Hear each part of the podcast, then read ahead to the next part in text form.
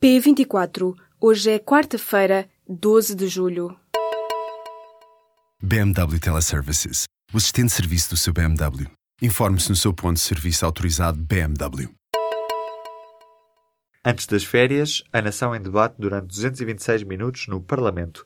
Direito ao ataque, esquerda a acalmar os ânimos, tancos e pedrocam como temas quentes. O Primeiro-Ministro vai apresentar nesta quinta-feira os novos nomes do governo a Marcelo e a habitação vai ganhar uma Secretaria de Estado. Reformulação no governo depois das saídas do caso Galpgate. Mas a garantia, não há admissão de nenhum ministro. À direita, Luís Montenegro, nas despedidas de líder da bancada parlamentar do PSD, fala num Estado e numa democracia a colapsar. Na resposta, o Primeiro-Ministro diz que assistimos antes ao colapso do sentido de Estado do PPD-PSD e diz que a política não é para dias fáceis. Costa diz ainda que há mais vida para além desta legislatura, por isso é necessária uma visão a médio prazo do país. Também Passos Coelho diz que o governo não existiu para o que era importante e que as circunstâncias falam por si. Catarina Martins alinha-se com o discurso de Costa e diz que a direita está sem ideias e nem a ideia do Estado mínimo lhe sobrou. Assunção Cristas diz que não se vê o fim da austeridade. Jerónimo de Sousa diz que é preciso ir mais longe e eliminar os constrangimentos e imposições da União Europeia. Os verdes querem alterações aos escalões de IRS e descongelamento das carreiras já neste orçamento e o PAN chamou a atenção para a política do eucalipto. No primeiro trimestre do ano, o déficit público foi de 2,1% do PIB. Para o Conselho das Finanças Públicas, o número representa um sinal positivo em relação à capacidade do governo cumprir as metas orçamentais definidas para 2017.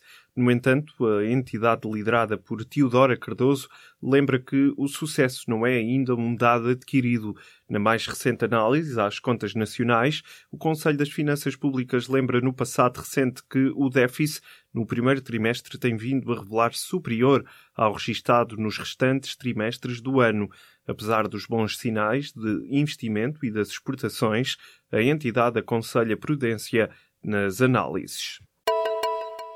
A Comissão Europeia vai atribuir no máximo 12 milhões e meio de euros às zonas da região centro afetadas pelos incêndios de junho. Os prejuízos ascendem a 193 milhões de euros. Estes números são do Ministro do Trabalho, Solidariedade e Segurança Social, Vieira da Silva. A Comissão Europeia vai concluir esta semana os contactos técnicos relativos à ativação do Fundo de Solidariedade Europeu, devendo o pedido formal seguir para Bruxelas após este processo. Mais de 7 milhões de euros foram aprovados no âmbito do Programa Operacional de Capital Humano para financiar a integração de 200 psicólogos nas escolas. Mais de metade do valor vão ser destinados à região norte do país.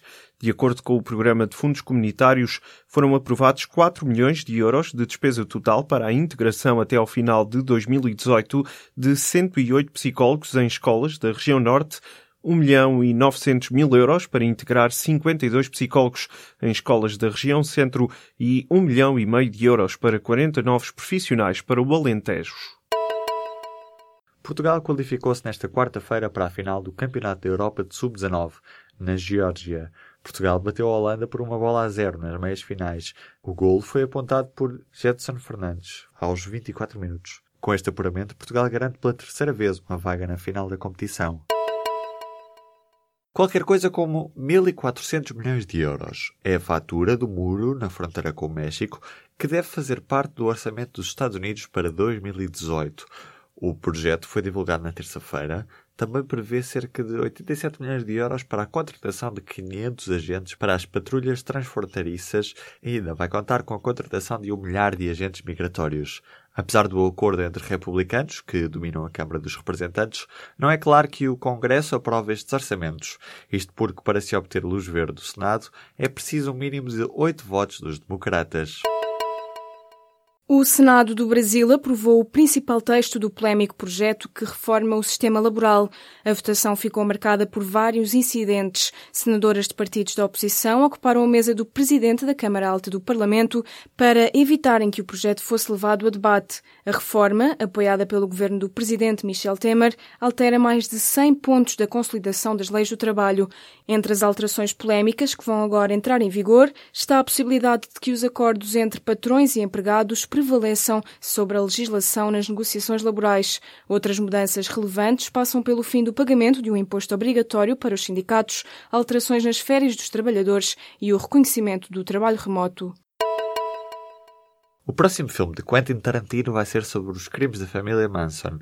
O realizador já terá escrito o guião sobre os homicídios do grupo de Charles Manson. O realizador prepara-se agora para filmar o sucessor do western Os Oito Odiados. Recentemente o realizador disse que só ia fazer mais dois filmes até se retirar à décima longa-metragem.